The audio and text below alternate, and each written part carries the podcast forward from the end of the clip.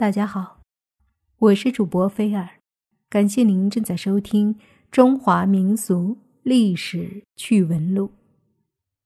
今天我们来说一说萧何为什么要杀韩信。萧何月下追韩信，这个典故我们都知道。萧何和韩信本来是朋友，但萧何为什么要杀了韩信呢？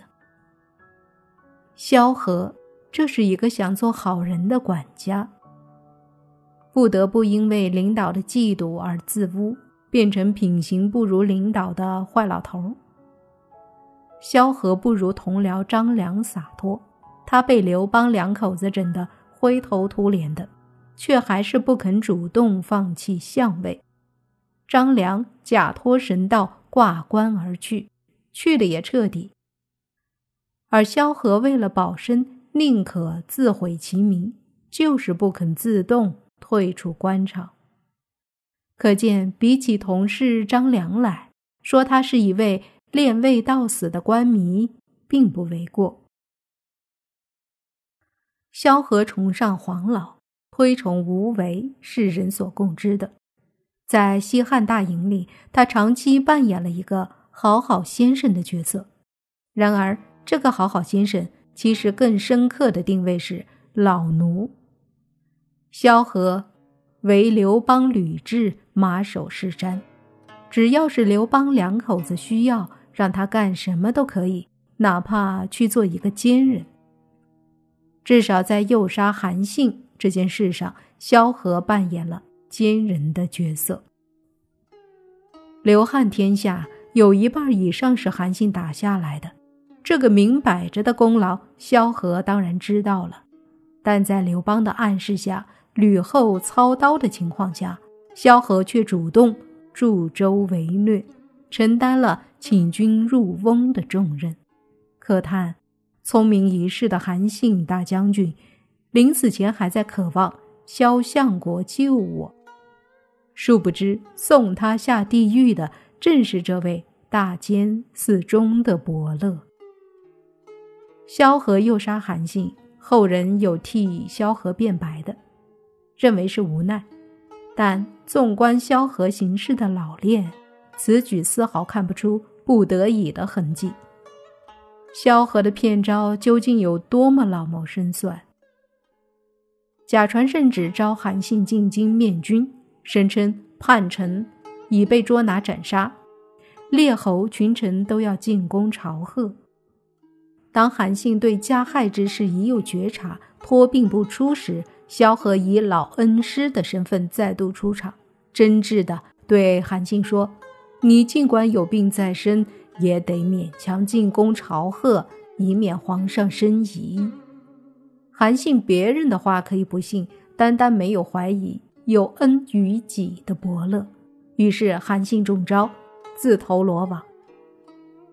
萧何助杀韩信，当然是为了赢得主子信任，保住官位。但生的花外音，则是与这批自己挑选的已经失宠的千里马划清界限。如此伯乐，何其自私，哪来的善念？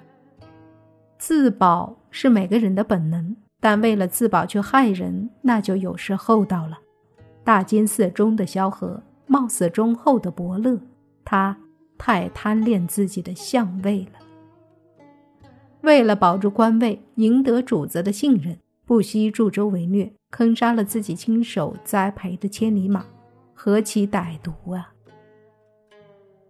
萧何通过帮着主子诛杀韩信，获得了刘邦夫妇对他的加倍恩宠，这可谓是卖灵魂以投主，踏鲜血而求官。历史上众多的好好先生，其实都未必是个好人。他们所信奉的中庸哲学，讲究不偏不倚、左右逢源。然而如此这般，他们的重心在哪里呢？到最后，无非是一种墙头草的状态，哪边的封印，倒向哪一边。为了保住自己，所谓中庸是偏向哪一方都可以的。因此。所谓的好好先生，中庸信徒其本质大都是趋炎附势之徒，他们没有主见，也没有善恶，有的只是永远跟着最有实力的主子走的信念。中庸哲学的克星是强人哲学。萧何前后遇到两个克星，前期刘邦，后期刘邦的老婆吕雉。这对夫妻把准了萧何的脉，将这个老头玩于股掌之间。刘邦最忌惮属下野心，其实萧何也是最没野心的一个人。但是你要向刘邦证明自己泯灭了野心。就得表现出来。本来萧何是通过体恤民情来为自己的好人形象加分的，但是在主子疑心病加重的情况下，好人好事也是讨好百姓、功高盖主的一种野心，所以好人好事也不能干了。于是萧何就开始干些强买强卖、囤积居奇的贪事儿，这就是萧何自污名节、保官的绝招。何其可怜呐！比起全身而退保命的张良，萧何除了保命，更要保官。为了保官，他可谓是不惜一切代价，不惜当帮凶，直至作践自己。然而，即便萧何把自己作践成这样，主子刘邦也还并没有完全放过他。萧何在六十多岁时，曾被病中刘邦以。大逆不道之名下狱，后良心发现，又予以开释。出狱后的萧何已经被折腾的没有人样了，但就到了这步田地，他也没有提出告老还乡，终身丞相，一直干到死为止。可见萧何练官到了何种程度。萧何的黄老治世不失为一种政治手段。而他的人生哲学对于后世官场作风的影响，都是极为有副作用的。自萧何以后两千年，中国官场好好先生群体越发壮大。在清道光时期，军机处领班曹振庸多磕头少说话，成为浓缩他们生存哲学的座右铭。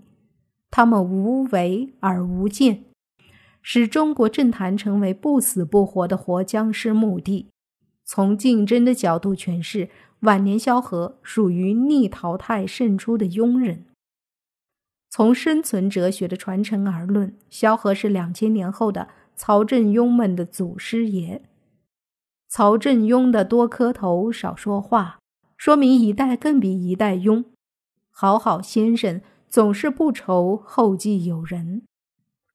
张良是刘邦的合作伙伴，而萧何则是刘邦的一个奴才。合作伙伴的人格是相对独立的，而奴才是没有人格的。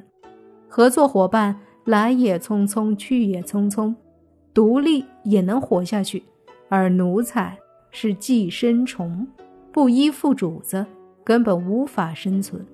这就是张良与萧何的本质区别。一个潇洒，一个苟活的哲学理由。萧何杀韩信是奉了皇后吕雉之命，把淮阴侯韩信骗进皇宫，然后把他诛杀。那这吕后为什么要杀韩信？是因为韩信居功自傲、功高震主，还是他结党谋逆、威胁太大？种种都有可能为韩信招来杀身之祸。那么汉高祖刘邦想不想杀韩信呢？为什么刘邦不下手，吕后下起手来却是又快又狠？史书上都说汉高祖仁慈，吕后狠毒。其实吕后杀韩信还有一个鲜为人知的原因：情杀。这恐怕连高祖刘邦也不知道。他还在那高兴，我这皇后英明贤惠，自己做恶人，让我做好人。他哪里知道自己风流快活的同时，他老婆却在给他戴绿帽子。为什么这么说呢？在《容斋随笔》中记载，李白写了一首雪禅诗，内容是讲妇人淫乱败坏国政的事情。李白都知道这件事，那历朝历代都传了多少遍了？恐怕没有多少人不知道了。诗中最关键的有一段：“妲己灭纣，褒女获周；汉族吕氏一击在傍，秦皇太后爱意淫荒。”关键的一句就在于“汉族吕氏一击在傍”这八个字。这句诗。分明就是在指吕后和利益姬是奸夫淫妇。利益姬就是吕后的情夫，而利益姬恰恰是韩信害死的。说起高阳酒徒，利益姬可是一个响当当的人物。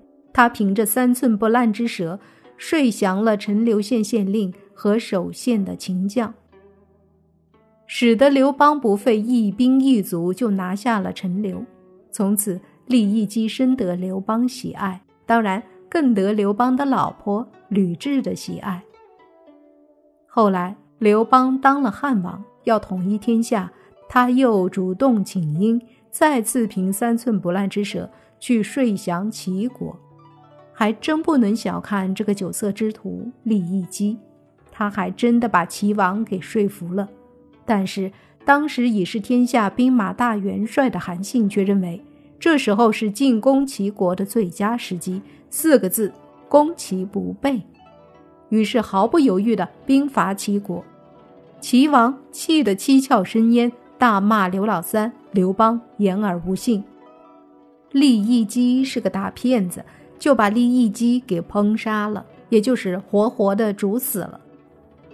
从维护世界和平的角度看，利益机利用外交的做法是正确的，也值得后世赞扬。但是韩信的做法也不无道理。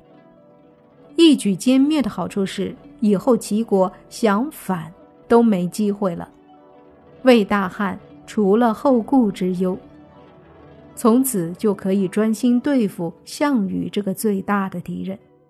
在兵伐齐国导致利益姬惨死，韩信确有公报私仇、借刀杀人的嫌疑。韩信为什么要除掉利益姬？杀人的动机是什么呢？利益姬的死，要怪就怪他自己的那张嘴。他常常在刘邦和吕雉的面前搬弄是非，说了不少韩信的坏话。吕后对韩信起了疑心。导致君臣失和，利益姬有逃避不了的罪责。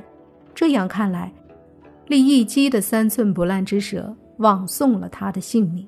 可是韩信万万没想到，利益姬却有一位位高权重的老情人吕后为他报仇，用的也是公报私仇这个计谋。